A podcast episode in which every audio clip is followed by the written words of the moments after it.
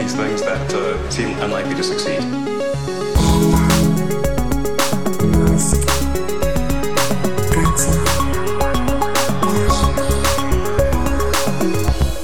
Bienvenidos a un nuevo episodio de Elon. ¿Qué tal estáis los oyentes? ¿Qué tal estás tú también, Matías? ¿Cómo vamos? Pues mira, yo estoy un año más viejo porque he cumplido años entre el episodio anterior y este. Es verdad, es verdad, es verdad, es verdad. Pero nuestro amigo Elon Musk ha cumplido 50 años. 50, así que macho. Número redondo. Medio siglo.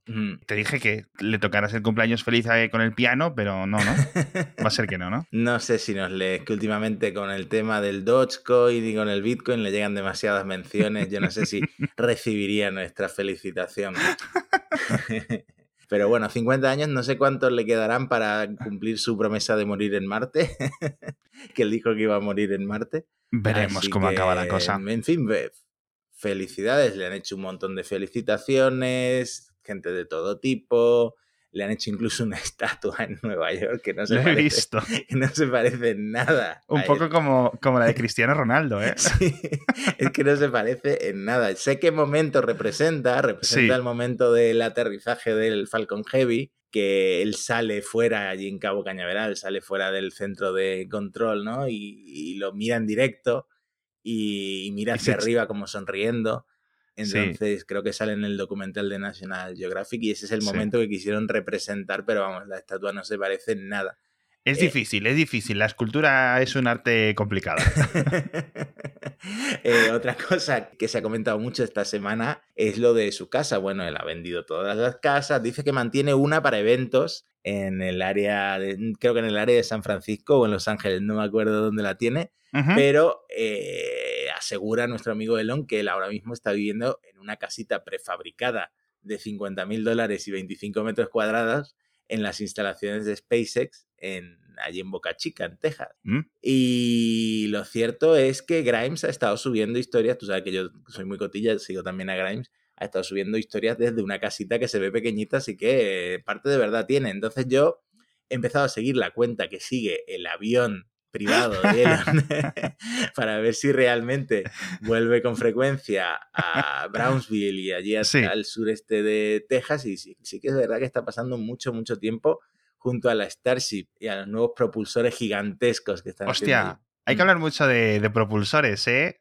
Eh, Mm. Porque ha tenido también unos días un poco muy tuiteros, por decirlo de alguna forma. Pero como veis, pues un, un entretenimiento sano, el nuestro, que como cualquier otro.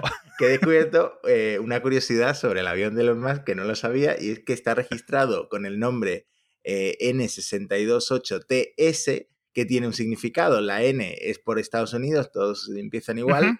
Pero luego el 628 es por el 28 de junio, que es el cumpleaños de Elon Musk. La Ah. T es por Tesla y la S es por SpaceX. Así que hasta, Anda, el- mira.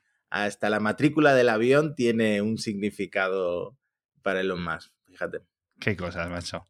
Bueno, de todas formas, estábamos hablando del Super Heavy porque ahora sí que hay un montón de cositas nuevas y seguimos sin saber una fecha exacta de ese vuelo espectacular, pero han empezado a dar un poco más de detalles, ¿no? Sobre todo con los boosters. Estamos hablando del booster 4, booster 3, etcétera. Sí, de hecho, a- estamos grabando esto y en este mo- mismo momento, mientras grabamos esto, están transportando el primer propulsor, esa torre, ese cilindro gigante que va a formar la Starship Super Heavy, a la zona de pruebas. Es decir, la han sacado de la fábrica, de Sí. esa nave súper alta, y la están eh, llevando poco a poco a la zona de pruebas para hacerle encendidos estáticos. y Qué tal y cual. guay. Entonces ya este mismo mes, ya en julio, veremos pruebas de encendido estáticos, que veremos cómo salen porque los propulsores son una escala totalmente diferente con eh, 29 motores, ¿no? No sé si pondrán los 29 para las pruebas estáticas, pero, pero bueno, son muchos motores. Y mm, Elon ha estado también dando bastante información que no teníamos sobre el primer vuelo de la Starship Super Heavy, que es que volará con el booster eh, número 4, porque el 3 también se va a usar solo para pruebas estáticas. Anda. Es decir, todavía tenemos que esperar a que ensamblen el cuarto para ver ese vuelo orbital que van a ir hasta Hawái, que van a estrellarlo a propósito. Pero bueno, no- en realidad no ha dado muchos detalles, pero sí ha dicho cosas como que vamos a ver una evolución muy rápida en los primeros 10 boosters, es decir, en los primeros 10 propulsores, las primeras etapas del Starship y en las primeras 30 naves. Entonces vamos a ver muchos cambios entre este que está saliendo de la fábrica e incluso entre el tercero y el cuarto.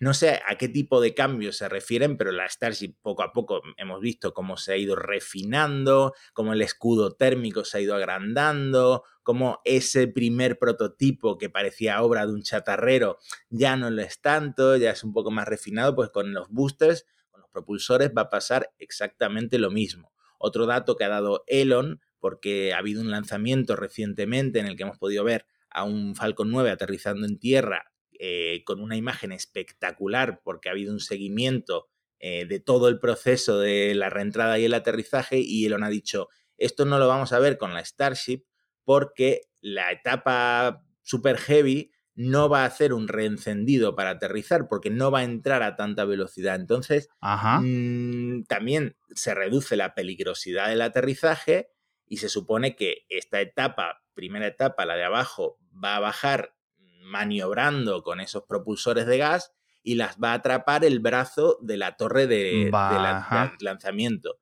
Entonces, Qué curioso, eso no lo sabía yo, ¿eh? Sí, y bueno, y todo esto, como siempre comentamos, va un poco orientado a la reutilización rápida de, de, la Starship y de la etapa Super Heavy. Elon quiere hacer muchas Starships, quiere que vuelen y vuelvan a aterrizar y vuelvan a volar en el mismo día, entonces, pues básicamente la están diseñando para eso, para que vuelva a aterrizar y mm. vuelva a despegar. A ver quién financia esos viajes a Marte al final, pero, pero esa es la idea, ¿no? Yo creo, yo siempre, ya lo decimos aquí muchas veces, SpaceX es como otro orden de magnitud mucho más interesante que Tesla, al menos para, para mí, en, en, lo que avanza, en lo que innova, etc. Y los inversores de SpaceX, yo creo que si les pides dinero, X miles de millones para financiarse esos ellos mismos una misión a Marte, yo creo que lo, lo ponen, o sea, sin ningún tipo de problema, tienen que esperar a que la NASA le financie no sé qué, no sé cuánto, con esos problemas de financiación que estábamos viendo, que se reducen los presupuestos, etcétera, ¿no? Pero bueno, que por cierto, eh, te has apuntado aquí un dato muy curioso del Falcon Heavy, que hace como dos años que no hablamos del Falcon Heavy, casi. Quedan. Sabemos que va a haber nuevos lanzamientos en el futuro, que eso nos lo preguntaban. Oye, ¿qué pasa con el Falcon Heavy? Después de lanzar ese coche, ¿qué, qué, qué, ¿en qué ha quedado? Pues que al final el Falcon Heavy no ha tenido más contrataciones y hemos visto más lanzamientos de la Starship, de los prototipos de la Starship, que del Falcon Heavy, y claro. es verdad. Y, y, claro, el Falcon Heavy tiene esa espectacularidad de, de los dos propulsores laterales uh -huh. aterrizando en tierra y de el principal aterrizando en el mar, que a mí me gustaría volver a verlo una y otra sí, vez. Sí, sí, pero es como que se, se, ha quedado tan, se ha quedado atrás. Y Elon ha estado comentando algo sobre esto también en Twitter. Él dice, fíjate como los aviones grandes, estos jumbos gigantescos de Boeing y de Airbus, eh, están siendo reemplazados por los más mmm, eficientes, ¿no? Sí, por, sí, totalmente. Y que en los cohetes pasa algo parecido. Con 100 toneladas eh, puedes lanzar muchas cosas al espacio siempre y cuando sea un cohete que se pueda reutilizar rápidamente. Y el Falcon 9 tienen ya pillado el truco para volver a utilizar el propulsor rapidísimo. Es que ya el mantenimiento que le hacen debe, debe de ser parecido a una limpieza. Y Elon sí. dice que con la Starship esa limpieza es que ni siquiera va a hacer falta, es que puede volver a despegar sin problemas. O sea, o para eso está diseñado, no sabemos si al final uh -huh. lo van a conseguir. Todo esto, la Starship es muy nueva y vamos a ver muchas explosiones todavía, pero sí. fíjate que el otro día, mm, el lanzamiento que te comentaba, un Falcon 9 que ha lanzado 88 satélites, tres de ellos Starlink, pero los demás, pues pequeños satélites de un montón de gente que ha contratado el programa de ride sharing de, de SpaceX. Hay, por ejemplo, un satélite de observación eh, mexicano, que básicamente es para apoyar al sector agropecuario en México. Uh -huh. Y hay otro tipo de, de, satélites de observación, etcétera, y, y, lo han hecho con un Falcon 9 que ya había volado siete veces. O sea, fue la octava claro. vez que voló, que, y voló por primera vez. O sea, ha completado ocho vuelos y voló por primera vez hace un año exacto. Qué o sea, locura. Imagínate Qué locura. lo rápido que van ya. Sí. Eh, que por cierto, no lo he comentado, pero en Boca Chica han llegado ya los sí, motores sí. Raptor de vacío. Eso, eh, o sea, en principio es el mismo, pero preparado para órbita. Es decir, los sí, que están tiene, ahora. Tiene una tobera mucho más grande y, vale. y, bueno, yo creo que esto marcha. Esto marcha y no tardaremos en ver esa prueba orbital, ¿no? Estoy, estoy, muy nervioso, estoy muy nervioso. Quiero, quiero, quiero ver ese mastodonte ya montado. Sí, sí. Pues eso, y el, el Falcon Heavy estaba mirando mientras comentabas la lista de próximos lanzamientos y en principio hay uno, una misión secreta, una misión clasificada de las Fuerzas Espaciales de Estados Unidos para octubre de 2021, que en principio debería ser con Falcon Heavy, ¿vale? Y luego en 2022 tendremos 3, 4, 5, dependiendo de algunas cosas que se puedan mover o que se puedan cambiar, ¿vale? Eh, pero vamos, en principio, el Falcon Heavy debería de volver a seguir despegando. Lo que pasa que, claro, lo que dices tú, el Falcon 9 es tan bueno que realmente si lo podemos dividir en tres misiones, ¿sabes? De Falcon 9, pues vamos a tirar con eso, que cogernos un Falcon Heavy, que tiene un coste X, que tiene algo, cosas que se necesite la potencia bruta de, todo ese, de todos esos tres cohetes, que es al final un Falcon 9 triplicado, es lo que hay. Así mm. que los volveremos a ver, sí, pero yo no sé, porque claro, a finales de 2022 ya empiezan eh, a lo mejor meterse 2023, las Starship ya deberían de estar mucho más finalizadas, mucho más estables, con unos vuelos quizás no regulares para entonces, pero digamos que se va a canibalizar un poco. Así que hmm. quizás... Y mira qué bien te voy a enganchar esto con el siguiente tema, porque eh, si, por ejemplo, contratistas eh, de SpaceX como el Departamento de Defensa, el Pentágono, necesitan lanzar una carga muy grande, pues también tienen a ULA, a United Launch Alliance, que también tiene cohetes capaces de lanzar cargas muy grandes. Y precisamente te menciono a ULA porque Elon no sé qué le ha pasado, qué ha comido esta semana, que ha tenido un par de encontronazos con Tori Bruno, que es una persona bastante querida en el mundillo aeroespacial y que dirige ULA. Y Elon ha sido un poco troll, ha sido bastante troll Con, con Tori Bruno. Primero, eh, burlándose de que Blue Origin todavía no les ha entregado los, los motores del cohete reutilizable que están haciendo, el Vulcan. es que esos, esos, motores deberían de haber llegado hace ya, ¿no? Siete, ocho meses, ¿no? Es que claro, chicos. Sí, es que eh, ULA eligió a Blue Origin para los motores del cohete reutilizable, el Vulcan, en 2018 y se han retrasado pues, porque han tenido problemas. Han tenido problemas con una turbobomba, en fin, una serie de problemas. Al final, Blue Origin también es una compañía nueva, es una compañía que no voy a decir que está empezando porque no está empezando, pero que también se puede encontrar con muchos problemas por el camino, ¿no? Problemas que SpaceX ha dejado muy atrás, ¿no? Entonces Elon va y le pone a, bueno, Tori Bruno sube una foto de la fábrica de cómo está fabricando el Vulcan y Elon le pone, ¿y los motores qué? ¿Cuándo llegan los motores?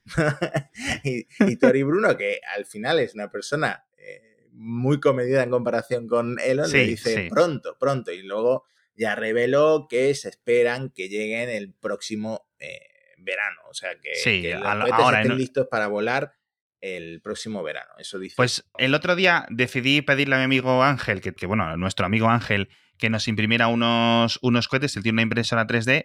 y el primero que me hizo, uno de, de, ULA, el Delta 4 Heavy, que aquí lo tengo. Yo un día lo enseñaré, subiré fotitos. Eh, se lo quiero enseñar a Tori Bruno, de hecho, en Twitter. un día se lo tuiteo. Le digo, mira, lo que me ha imprimido aquí mi, este colega. Sí que, este sí que te contesta e incluso puede que te retuitee. ¿eh? Este no, es como. Pues ahí está. Pues oye, lo tengo que enseñar un día en Twitch porque son como 70 centímetros de cohete. La verdad es que quedó gigante. Y luego le tengo que decir al pobre Ángel que ponga la impresora para hacerme pues eso, un Falcon 9, mm. quizás un Falcon Heavy, una Starship sí que me gustaría tener, o una un Space Shuttle típico, no sé qué. Es decir, que tener, tener la pared de atrás llena de, llena de elementos fálicos. Que qué chulo. Oye, pero espera, que no he terminado.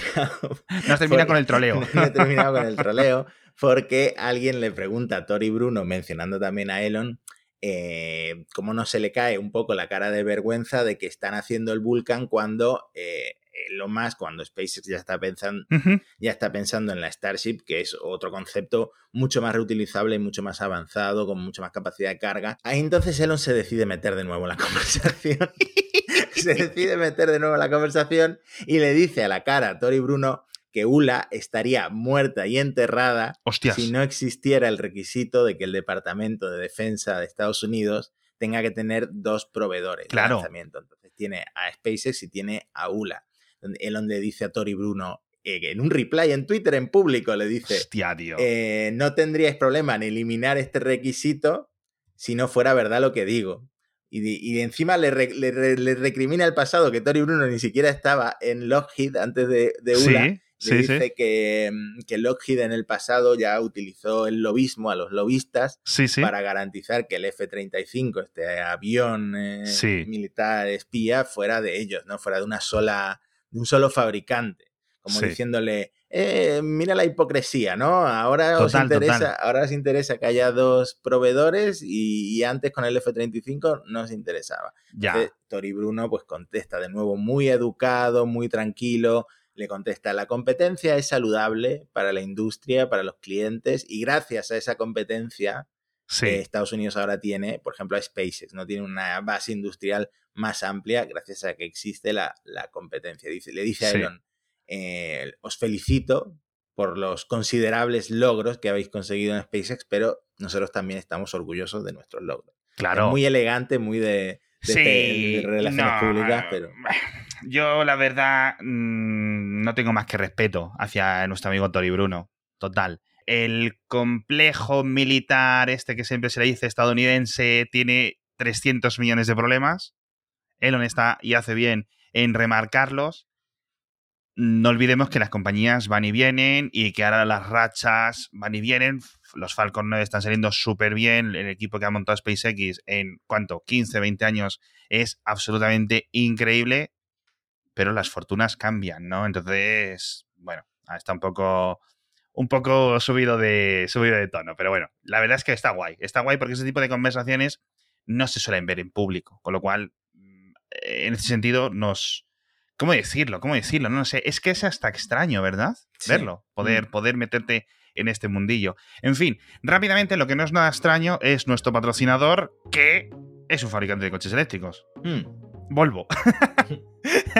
la gente de Volvo que nos patrocina esta semana el episodio de Elon y ojito porque vienen con una cosa muy muy muy buena. Ya sabéis que el futuro es eléctrico y los más conscientes de ello, pues aparte de los oyentes de Elon, son la próxima generación, una generación de niñas, de niños que está creciendo en un mundo diferente, un mundo donde nunca van a conducir un vehículo de combustión como hicimos y estamos haciendo nosotros. La sostenibilidad, tan importante como la seguridad, obviamente, y quién mejor que Volvo para ir hacia el futuro, sobre todo ahora que tienen este nuevo 100% eléctrico, el primero de la compañía. Si no contamos con los Polestar de su compañía hermana, este XT40 Recharge, que es un primer vehículo que la verdad que se han sacado la manga increíble a un gran precio, que podéis encontrar muchísimos más detalles y toda la información en volvocars.es. Entonces, si queréis uniros a esta revolución, la gente de Volvo dice que, pues eso, las nuevas generaciones que vienen no van a aceptar las antiguas reglas y que ellos están aquí, ojito, para liderarla. Así que ya sabéis, podéis saber mucho más sobre los coches híbridos y sobre todo los coches eléctricos de Volvo en volvocars.es. Cuidado con Volvo porque tengo un amigo que estaba mirando coches, estaba planteando el Tesla y al final ha decidido comprar un Volvo. No, no, no, o sea, es que los Polestar están muy, muy, muy bien y el XT40 Recharge este bebe de los Polestar y a nivel de software están muy, muy bien, que siempre estamos aquí, eh, los Tesla tienen muy buen software, cierto, pero es que los Polestar son los, uno de los grandes, grandes rivales que se va a sacar y encima con toda la gran reputación que tiene Volvo histórica, ¿no? Así que bueno. Eh, te tengo que hablar de, de Mm. Starlink porque no sé si sabes que, que está haciendo el Mobile World Congress en Barcelona. Yo no, no- pero yo cuando no me dijeron, ¿va a ir Elon? Digo, pues va a estar solo. Pero, pero no ha ido él, o sea, ha ido por, por videoconferencia. ha ido por videoconferencia a este Mobile World Congress desangelado Sí. y, mm, y la verdad es que lo puse, pero lo quité porque tampoco estaba contando ninguna novedad. Y luego sí que me leí un resumen y algún dato interesante sí que ha dado, ¿eh? Sí que ha cierto, dado. cierto, cierto. Bueno, el primero es que han superado los 69.420 suscriptores. Él no puede dejar de hacer ese chiste, lo va no, a se me quemar. ve, no se me ve, pero he levantado los brazos. Va a quemar ese chiste. Y bueno, siguen Sí. esperando 500.000 clientes, 500.000 suscriptores este año. Eso es mucho dinerito, ¿no? Ujú. 500.000 clientes Pues, pagando sí. 100 euros o 100 dólares todos los meses. Más los 500 que supuestamente sí, cuesta terminar. No, es, es dinerito, ¿eh? es Mm. dinerito. Bueno, eh, la noticia importante. Displo- disponible globalmente en agosto, según Elon. Sí. Eh, eso es ya, eso es el mes que viene. El mes Sí, que viene, exacto. cobertura global, menos en el polo norte y en el polo sur. Bueno, o sea- a ver, esto no es el específicamente, eh, es las limitaciones que hemos comentado nosotros en el pasado, es decir, a, cierta- a partir de cierta latitud, de la parte alta de las Islas Británicas, Escocia, gran parte de Canadá, etcétera, todo eso fuera, obviamente, y en el sur la, la equiparable. ¿Puedes considerar eso el polo? Bueno. Igual ha sido un poco laxa la definición de polo de Elon. Sí, sí. Eh, de hecho, ya están en México, ya se han constituido como una empresa en México y tienen permiso para operar en todo el país durante 10 años. Sí. Así que nada, nuestros colegas mexicanos que nos estén escuchando eh, podrán contratar también, sobre todo en zonas rurales, que es donde tiene sentido. Sí, el- además, el una, cosa que sí escuché yo cuando lo dice, dice, a ver, es que esto no tiene sentido en zonas de alta densidad. Dice, es que no podríamos operar. Hmm. Dice, estamos pensando en zonas de baja densidad y movernos a zonas de media densidad. Volvemos a repetir. Es que a lo mejor no es que no tenga sentido que te contrates una placa de satélite de Starlink en Barcelona, en Madrid, en Buenos Aires. Es que no te la van a vender. A lo mejor sí, ¿eh? Pero en principio, zonas de alta densidad, pues es que no tiene sentido. No podrían. La red no, no da abasto, ¿no? Por muchos, muchísimos, muchísimos satélites que se, que se pusieran. Es mucho Claro. más eficiente la, la fibra, el 4G, el 5G, etcétera. Pero bueno, Exacto. Eh, y el último anuncio, los últimos dos anuncios que dio en el Mobile World Congress es que eh, planean una inversión en Starlink de entre 20.000 y 30.000 millones de dólares. Madre un mía. montón de dinero, pero también son un montón de satélites, un montón de lanzamientos, un montón de cosas que hay que hacer. Y que ya han conseguido dos acuerdos importantes con operadores de telefonía eh, de renombre, operadores grandes, pero no han dicho cuáles porque eh, va a respetar que lo anuncien las propias operadoras. ¿Esto qué significa? Que están negociando. Han negociado con aerolíneas, un rumor que había para ofrecer internet en los aviones, y están negociando también con operadores, con qué operadoras. guay, No qué sé guay. cuáles serán, pero dice que son importantes. Yo imagino que lo que harán será que les muevan eh, eh, a nivel comercial, que se lo ofrezcan a sus propios clientes que tengan, ¿sabes? Es decir, de repente, imagínate, es Deutsche Telekom, o es Verizon, o es China, bueno, China no. China Starlink no va a entrar en China. Eso ya te lo, eso ya te lo digo yo. Eh, ni en los polos ni en China. Eh, bueno, este tipo de sistemas, obviamente, con una gran operadora que de repente tenga 40 millones de suscriptores o 10 millones, etcétera, de abonados, de clientes, etcétera, un esfuerzo comercial increíble, con lo cual van a pachas, por decirlo de alguna forma, y genial. Esto puede ser una gran expansión. Sí, sí, sí, sí, sí. Hmm. Y para acabar con el espacio, que te tengo aquí hablando del espacio muchísimo tiempo. Yo encantado, ¿eh? Sí, sí, es que la verdad es que me, me apasiona muchísimo SpaceX, pero no voy a hablar de SpaceX, voy a hablar de Blue Origin, porque Jeff Bezos, ya te comenté que faltaba un pasajero en la cápsula, en el primer vuelo espacial tripulado de Blue Origin del cohete New Shepard, y ya se ha anunciado quién va a ser. Va a ser una mujer, eh, hasta ahora teníamos a Jeff Bezos, a su hermano Mark Bezos y Sí. al desconocido pujador desco- que, que Que ofrece- seguimos con nuestra hipótesis de que es Elon. de que es Mm, Elon Musk, porque quién O va- Elon o Grimes. ¿Quién va a poner 28 millones de dólares por un asiento en un vuelo de 10 minutos? No lo sabemos. O es mejor- Elon Musk o es un inversor. eh, A lo mejor es de- José Luis Moreno. Le vendría ahora bien irse al espacio. sí.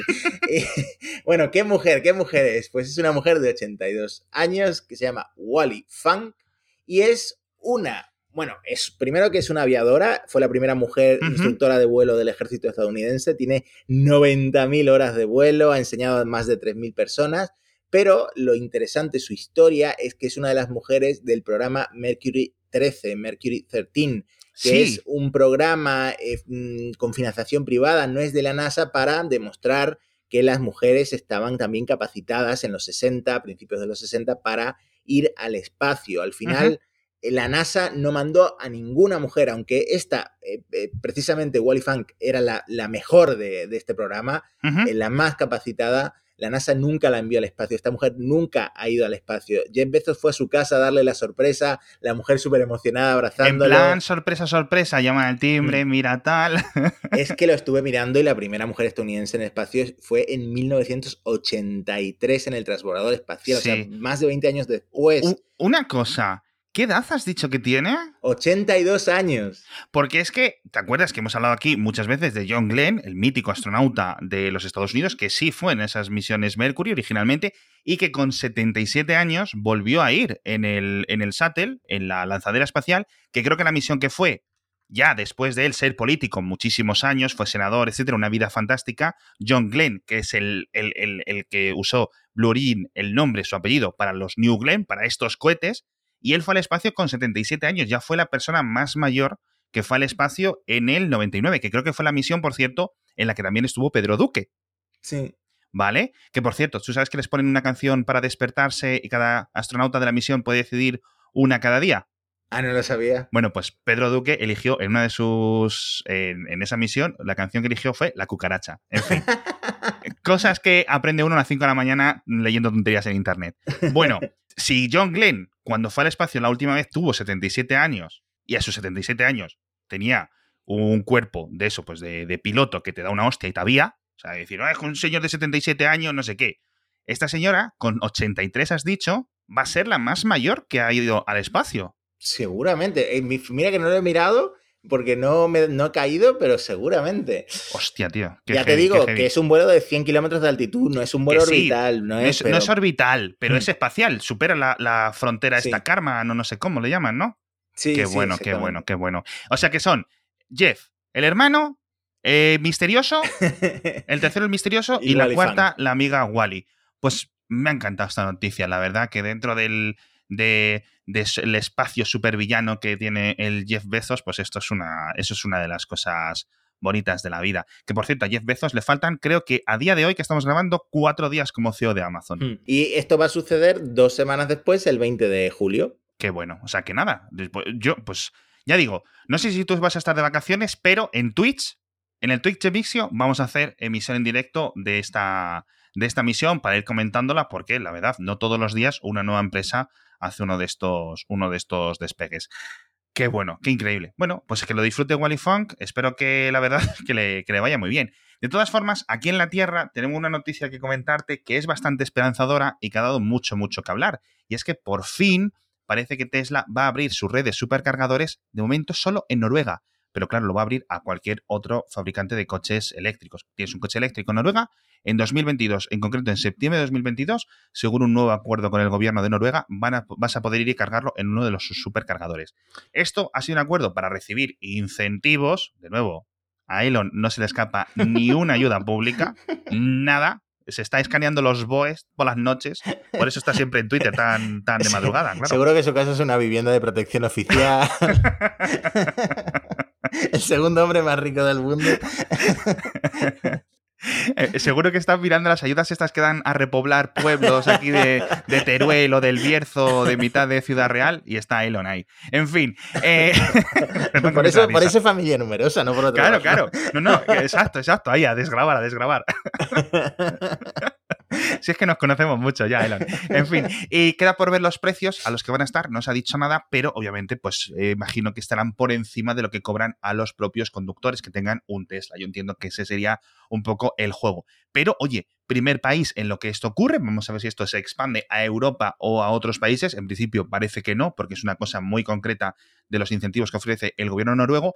Pero algunos conductores de Tesla no están contentos, tengo que decirlo. No están contentos. He leído mucho por Twitter, por foros, por Reddit, por los comentarios de Electric, etcétera.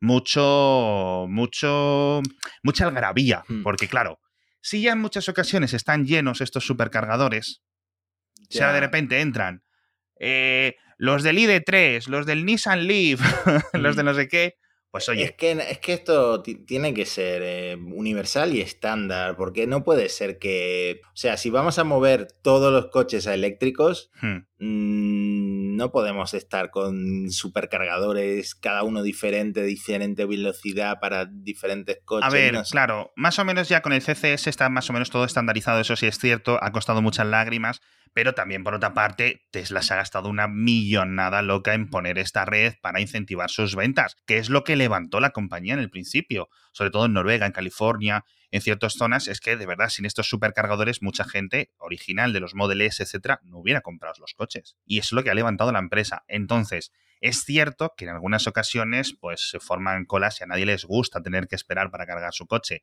La solución, construir más. Hmm. Ya está. Y esto en principio debería de aumentar la competencia. Los, los- los conductores de Tesla también podrán ir a otras redes y en principio deberían de abaratarse los costes. Pero bueno, esta guerrilla un poco cultural en cierto sentido, ¿no? A nadie le gusta que los del equipo contrario se metan en su campo y cosas así. Pero bueno, es lo que De hay. todas formas, Noruega es el futuro, o sea, Sí, tardar- totalmente. tardaremos en ver esto aquí en el pasado.